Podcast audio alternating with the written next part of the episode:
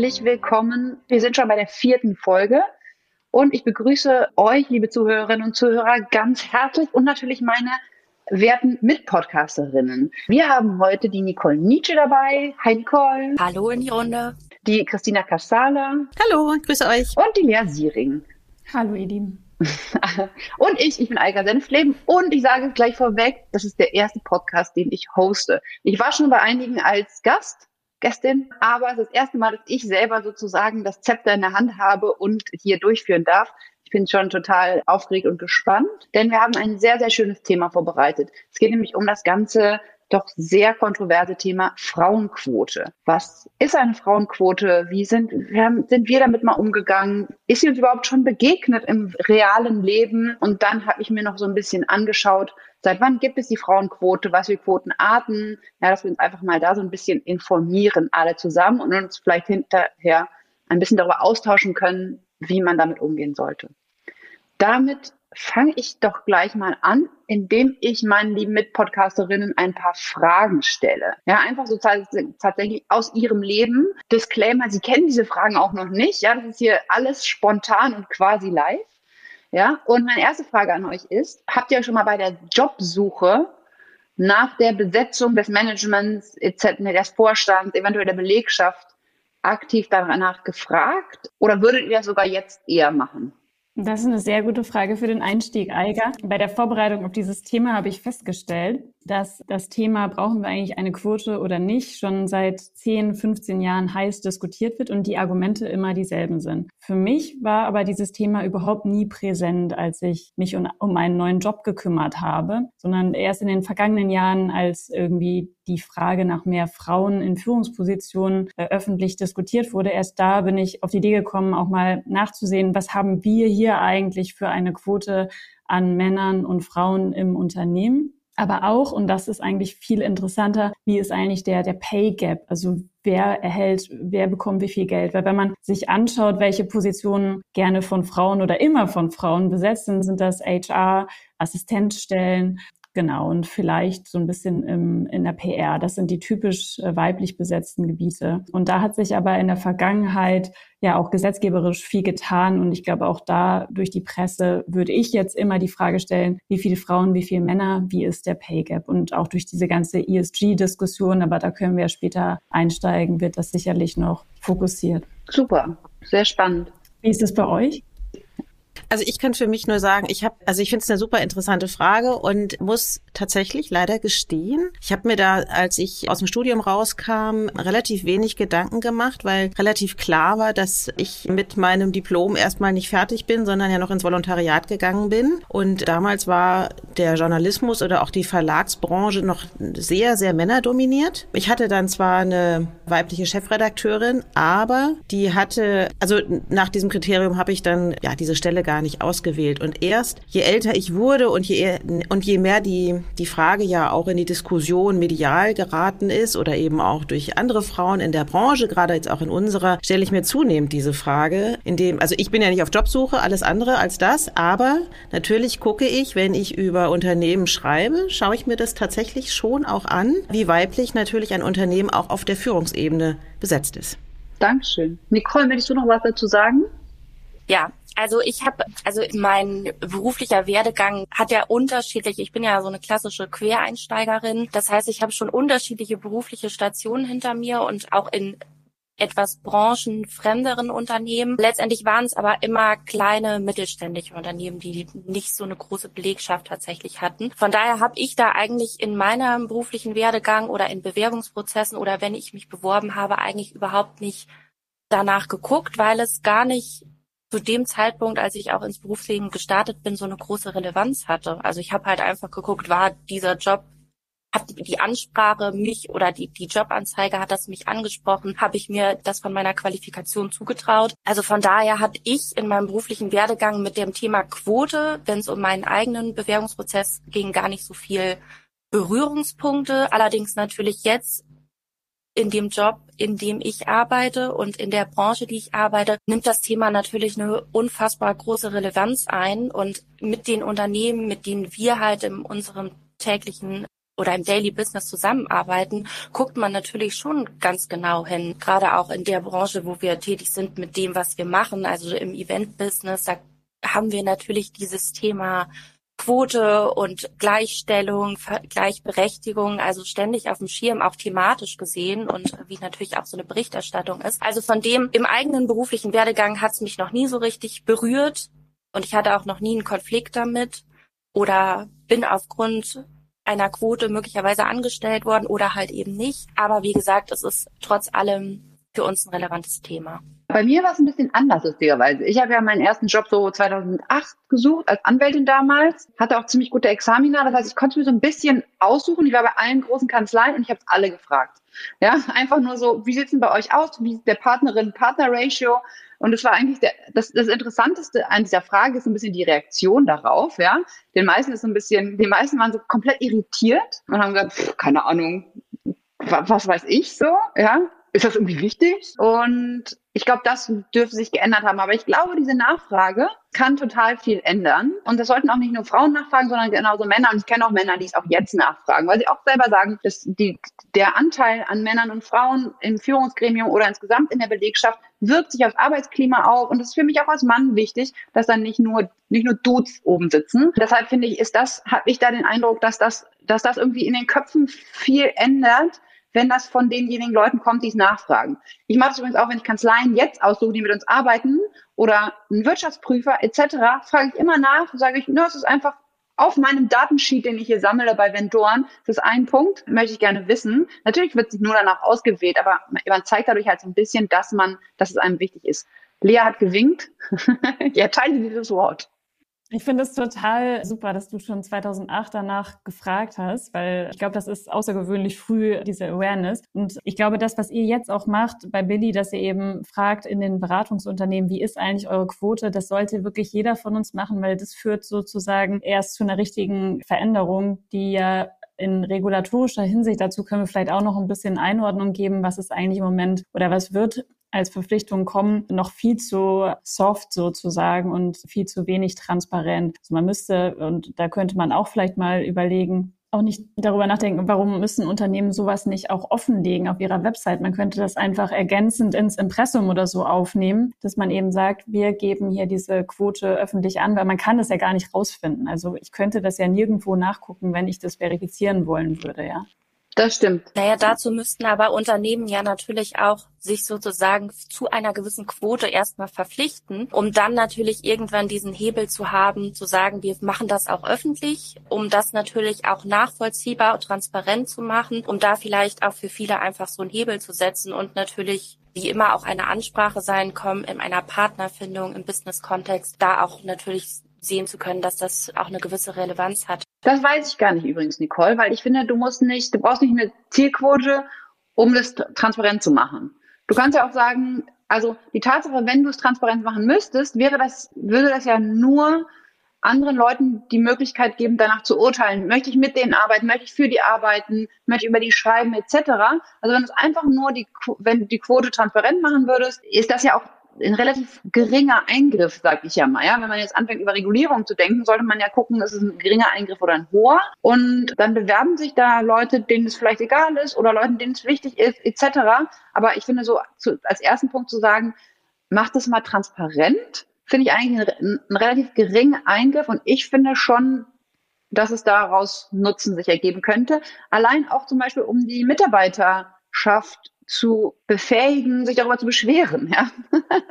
ähm, also so über Jahre sehen die, dass sich da nichts tut oder es gibt überhaupt keine Frauen oder immer weniger oder whatever. Ja, also dann, also die Tatsache, dass man Daten sammelt, ist eigentlich immer der erste Anschluss, dass es ja eventuell nur was verändern kann. Du, da gebe ich dir, also gerade aus Arbeitnehmerinnensicht würde ich sagen, ist das mit Sicherheit tatsächlich sehr sinnvoll, das ohne Zielvorgabe transparent zu machen. Naja, aber auch aus Marktsicht. Also das kann ja zu einer Veränderung auch führen, wenn es eben Kunden, Mandanten oder was auch immer gibt, die eben darauf Wert legen. Wenn, wenn es eben Unternehmen sind, die einen starken Fokus auf ESG-Compliant haben, muss man eben diese Anforderungen auch auf seine Beratungsunternehmen ausweiten. Und dann hätte das sozusagen nicht nur den Hebel von den ArbeitnehmerInnen, sondern eben auch marktseitig, was ja sehr spannend wäre. Total.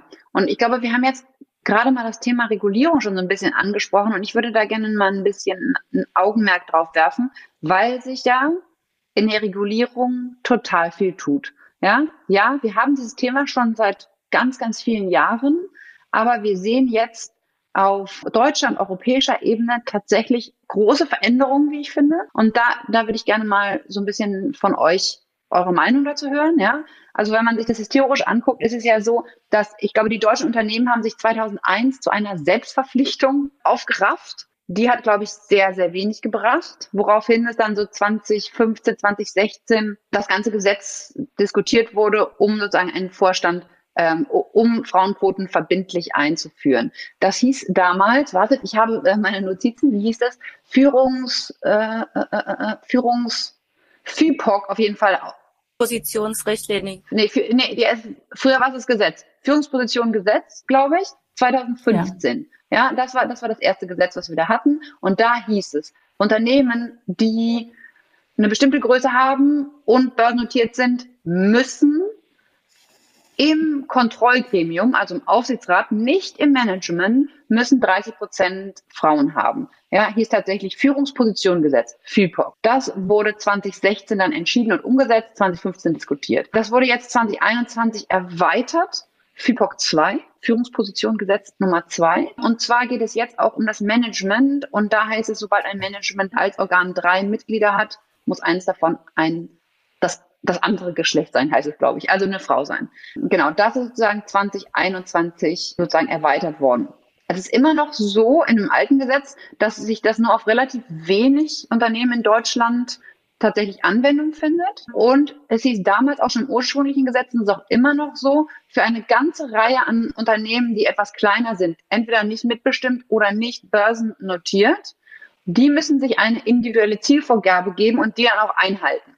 Ja, und da gab es ja ganz häufig tatsächlich, dass die sich einfach als Zielvorgabe Null gesetzt haben. Ansonsten kann man, glaube ich, mal sagen, dass man, wenn man den Studien glaubt, und fairerweise meine ganze Research beruht ziemlich auf dem DIW, ja, da gibt es sehr, sehr viele Studien dazu, dass die schon sagen, die haben ver verglichen, was ist von 2016 die nächsten fünf Jahre passiert in den Unternehmen, die eine starke Quote hatte und in denen nicht. Und da ist es tatsächlich von, ich glaube, irgendwie 27 Prozent auf 36 Prozent der Anteil der Frauen im Aufsichtsrat hochgegangen, was ja wirklich signifikant ist und auch im Vergleich zu den anderen Gruppen, die nicht dem, diesen gesetzlichen Verpflichtungen unterlagen, ist es auch signifikant viel mehr geworden. Ja, also da kann man irgendwie rückblickend sagen, dass dieses FIPOC 1 einen, den gewünschten Effekt hatte. Ja, ob das jetzt gut ist oder nicht, kann man andere Meinung haben, aber immerhin hat es was gebracht.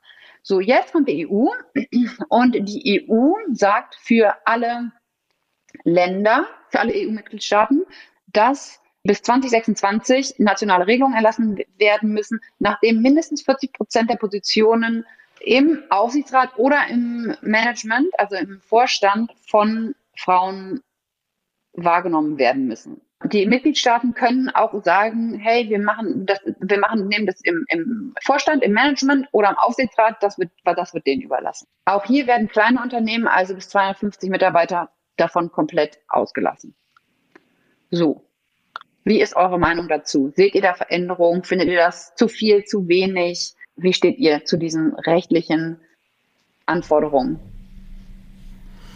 Also interessant fand ich, als ich mich damit ein bisschen auseinandergesetzt habe, dass es mal wieder ein skandinavisches Land war, nämlich Norwegen, was 2003 als erstes Land quasi gesetzlich die Quote eingeführt hat. Und genau dieser Effekt, den du ja gerade beschrieben hast, hat ja auch in Norwegen funktioniert. Ja, sie waren eben Vorreiter diesbezüglich und es hat ja massiv was an der Quote getan und nicht zu Unrecht genießt ja Skandinavien heute weiterhin auch den Ruf, da einfach sehr, sehr fortschrittlich zu sein und offensichtlich auch bessere Instrumente in der Hand zu haben, um Frauen in Unternehmen zu fördern. Ob das das Einzige ist, weiß ich nicht. Also wenn ich mir über Quote Gedanken mache, dann geht das für mich deutlich weiter als irgendwie eine Zahl, die in irgendeinem Gesetz festgeschrieben ist. Darüber können wir vielleicht später auch sprechen, welche Maßnahmen denn äh, wirksam wären, unabhängig davon, ob wir für oder gegen die Quote sind. Das haben wir noch gar nicht besprochen. Aber äh, es ist natürlich schon merkbar, also ob jetzt durch FIPOC 1 oder 2 oder aber auch natürlich dadurch, dass, es ist ja so ein Henne-Ei-Problem, ne? Also was war zuerst, ja? Äh, die Diskussion unter Frauen, unter Akademikerinnen, unter Führungspersonen in der Branche, in anderen Branchen oder,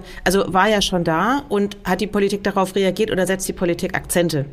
Ja, da bin ich mir halt nicht sicher. Natürlich stellen wir eine Veränderung fest. Ja, wenn man jetzt irgendwie natürlich sich Länder anguckt, die die Quote schon lange verbindlich haben, da ist ja dieser Effekt auch zu sehen, dass es einfach deutlich mehr Frauen in den Aufsichtsräten oder sogar im Management gibt. Ja, ich bin mir nur nicht sicher. Ja, also wer da letztendlich den Impuls für was gegeben hat.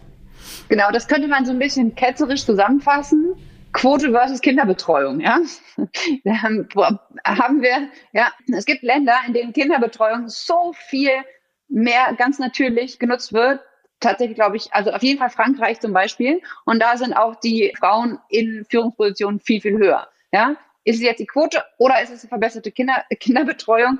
I don't know, ja. Vielleicht ist es beides. Aber natürlich, das kann, es kann auch andere Maßnahmen geben, die zum ähnlichen Ziel kommen. Ja, und ich finde, also ich finde das Thema Frauenquote echt ein schwieriges Wort, weil es geht ja im Grunde im weitesten Sinne immer um Frauenförderung, aber eigentlich müssen wir viel mehr von Geschlechterförderung sprechen. Also wenn wir über mehr Frauen in die, in die, ins Management oder in die, ja, oder in den Aufsichtsrat sprechen, das sind ja Positionen, die vorher von Männern bekleidet worden sind. Die müssen ja erstmal Platz machen. Und wie schafft man denn auch Anreize, dass die überhaupt gehen? Also ist es dann die Quote? Aber das ist eine ganz andere Diskussion. Aber deswegen ja. finde ich, hat das auch die EU-Führungspositionen-Richtlinie ganz smart formuliert, weil sie hat diese 40 Prozent Grenze auf das jeweils unterrepräsentierte Geschlecht bezogen und nicht generell Frauen gemeint. Aber was du sagst, also mir ist ja offensichtlich, dass wir äh, alle dieselbe Meinung haben und die Quote erstmal per se nicht schlecht finden. Und ich habe mal gegoogelt. Das können wir auch, das können wir auch ganz ans Ende der Sendung setzen, ja? Lass uns doch diese Frage, ob wie, wie wir selber individuell zur Quote stehen, das Ganze ans Ende setzen, ja, weil man kann sich auch unterschiedliche Meinungen haben oder welche Quote oder Maßnahmen oder so. Damit würde ich gerne abschließen. Du hast recht. Nee, das stimmt. Aber ich meine, ich, da kann ich ja auf deine Frage antworten.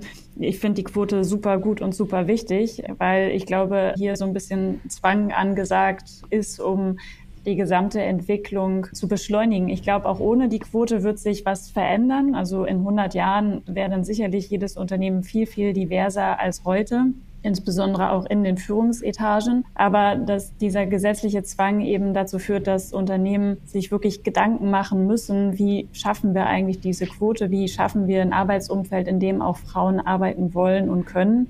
Und dazu gehört dann eben auch der dadurch entstehende Druck, beispielsweise bessere Kinderbetreuungsmöglichkeiten bereitzustellen. Es gab jetzt irgendwie gerade auch in der Presse wieder so eine Art kleinen Shitstorm, dass in Thüringen oder äh, Tübingen weiß nicht mehr so genau, muss ich nochmal nachgucken, die Betreuungszeiten irgendwie bis 12.30 Uhr massiv reduziert werden, was dann eben auch ähm, dazu führt, dass man sich Gedanken machen muss, wie äh, kann man eigentlich den Beruf des Erziehers oder der Erzieherin attraktiver ausgestalten. Also ich glaube, dass diese Quote zu einem so äh, so großen Mehrwert in der Gesellschaft insgesamt führt, dass das ähm, eine total spannende Sache ist und wir uns freuen können auf die Veränderung in den nächsten zehn Jahren. Also glaube, du hast deine Position schon gleich verraten. Ich würde auch gerne noch was dazu sagen. Also für mich ist, und das schließt ja natürlich auch an ganz viele Themen an, die wir in den vorangegangenen Podcast schon besprochen haben. Also für mich ist Quote sozusagen immer einhergehend mit dem Thema Gleichberechtigung. Und Gleichberechtigung, das, äh, glaube ich, hat uns die Geschichte gelehrt, die fällt halt auch leider irgendwie nicht vom Himmel und die ergibt sich auch leider einfach nicht so. Und gerade die Geschichte der Gleichberechtigung zeigt, dass es immer Gesetze gebraucht hat, um die sozusagen durchzubringen und demnach natürlich auch immer eine gewisse Form von Quote, die damit einhergeht. Und so ein entscheidender Schritt zur Gleichberechtigung, wie gesagt, auch das haben die vergangenen Hunderten von Jahren gelehrt, ist immer, wie gesagt, durch ein Gesetz angeordnet worden.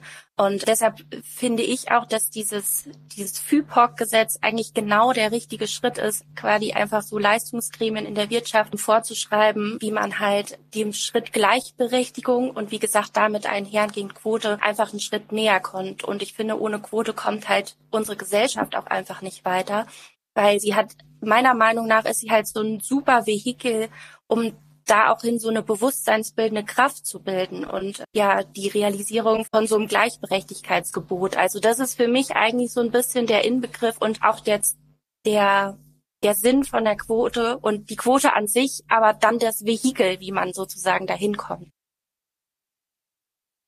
Ja, finde ich einen total spannenden Gedanken, so dieses, wir brauchen so Gerechtigkeit, dafür brauchen wir gesetzliches Durchsetzungsanspruch. Wie, äh, was entgegnest du auf die, auf das, das normale Gegenargument, das ja sagt, Punkt eins, wie ungerecht für den Mann in dem Moment, dass er den Job nicht bekommt, weil gerade die Position ist nicht offen. Und das zweite Gegenargument ist natürlich, ja, dann haben wir diese Stigmatisierung als Quotenfrau und das ist vielleicht auch nicht so gut in so einem Gremium, weil es irgendwie klar ist, oh, wir brauchen hier nur eine Frau wie soll ich sagen? Also ich bin natürlich total für die Gleichberechtigung, ja. Aber wir haben ja nun ein ganz aktuelles Beispiel, wo die Quote gebrochen worden ist, ja. Da wollte ich auch noch drauf kommen übrigens.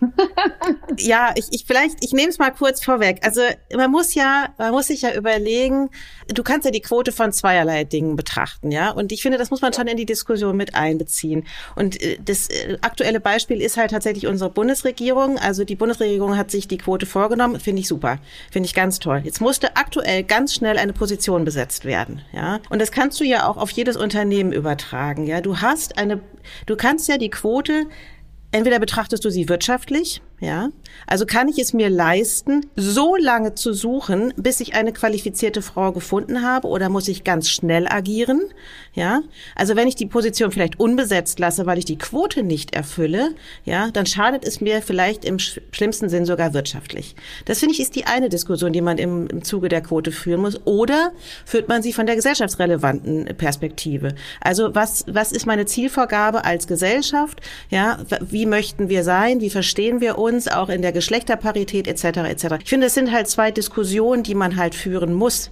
Ja, und interessanterweise, und da habe ich einen viel größeren Aufschrei erwartet, als mit dem Pistorius das Bundesverteidigungsministerium besetzt wurde und ganz klar war, die Quote ist gebrochen. Ja, es gab aber keinen gesellschaftlichen Aufschrei, weil offensichtlich der Konsens ja da da war. Okay, es scheint keine Frau zu geben aus der SPD, die diese Position qualifiziert ad hoc besetzt nutzen kann. Und das möchte ich nur zu bedenken geben. Also weil wir, wir, wir sprechen immer so davon, ja, wir wollen Gleichberechtigung, völlig klar, finde ich super, aber am Ende muss natürlich ein Wirtschaftsunternehmen, was Rendite schreiben muss, ja, und was vielleicht auch äh, einfach ja Aktionäre befrieden muss, natürlich auch maximal wirtschaftlich agieren. So, und wenn dann eine Position unbesetzt bleibt wegen der Quote, weiß ich halt nicht. Richtig, aber wenn ich da ganz mal kurz drauf eingehen kann, da ist halt auch immer so ein bisschen kurzfristig versus mittel- oder langfristig. Ja, und das, und dass man in großen Krisen immer gerne kurzfristig arbeitet, wohingegen kann ich irgendwie verstehen. Ich finde übrigens, warum nicht Marie-Agnes Strack-Zimmermann als Verteidigungsministerin, ja? Weil sie von der FDP ist.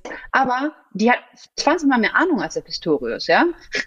Und warum muss es diese Parteienquote geben, ja? Und diesen ganzen Proports in der Politik, da gibt es ja auch immer so, es muss einen Minister aus Hessen geben und hast du nicht gesehen, ja? Da gibt es ja wie so Quoten, die es auch schon immer aufgrund von so, so, so Macht gibt.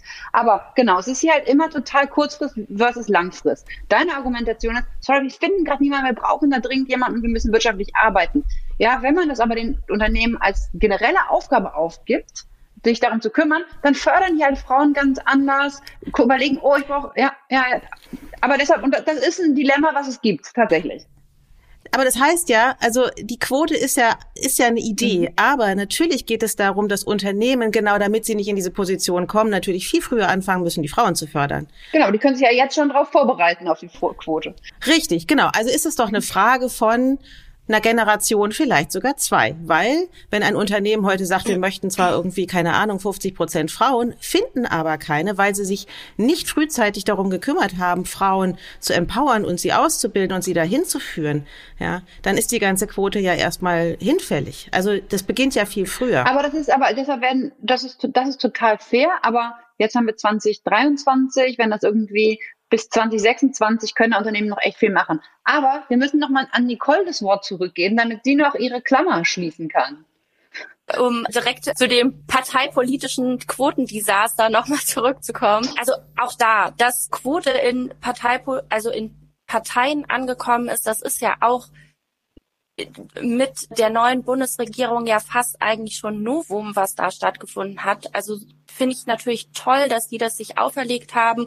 Und natürlich gibt es jetzt irgendwie oder sollte es einen irgendwie Aufschrei geben, dass diese Quote jetzt durch einen Rücktritt einer Ministerin entsprechend äh, nicht mehr eingehalten wird. Aber auch da meiner Meinung nicht außer Acht lassen, dass bis dahin ja schon eigentlich ganz viel passiert ist.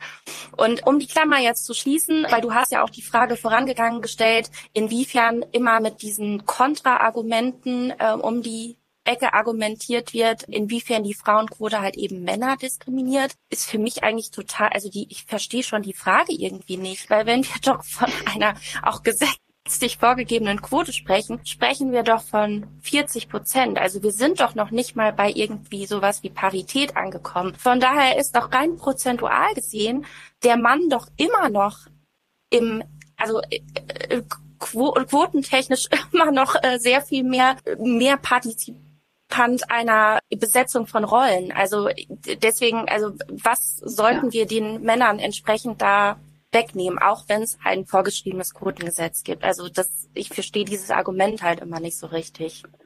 Und auch wenn man sich die reinen Zahlen anguckt, also wir reden ja da auch immer noch von einer Vorstandsbesetzung von eins zu sechs, wenn man eigentlich darüber nachdenkt. Aber es geht ja natürlich um den individuellen Case, ja. Das, das ist halt nicht so, ein Mann ist happy, weil alle Männer 60 Prozent oder 70 Prozent der Posten anhaben, sondern der sagt einfach, warum werde ich jetzt hier nicht Professor? Es wird schon wieder irgendeine Frau, ja? ja, so, so, ja.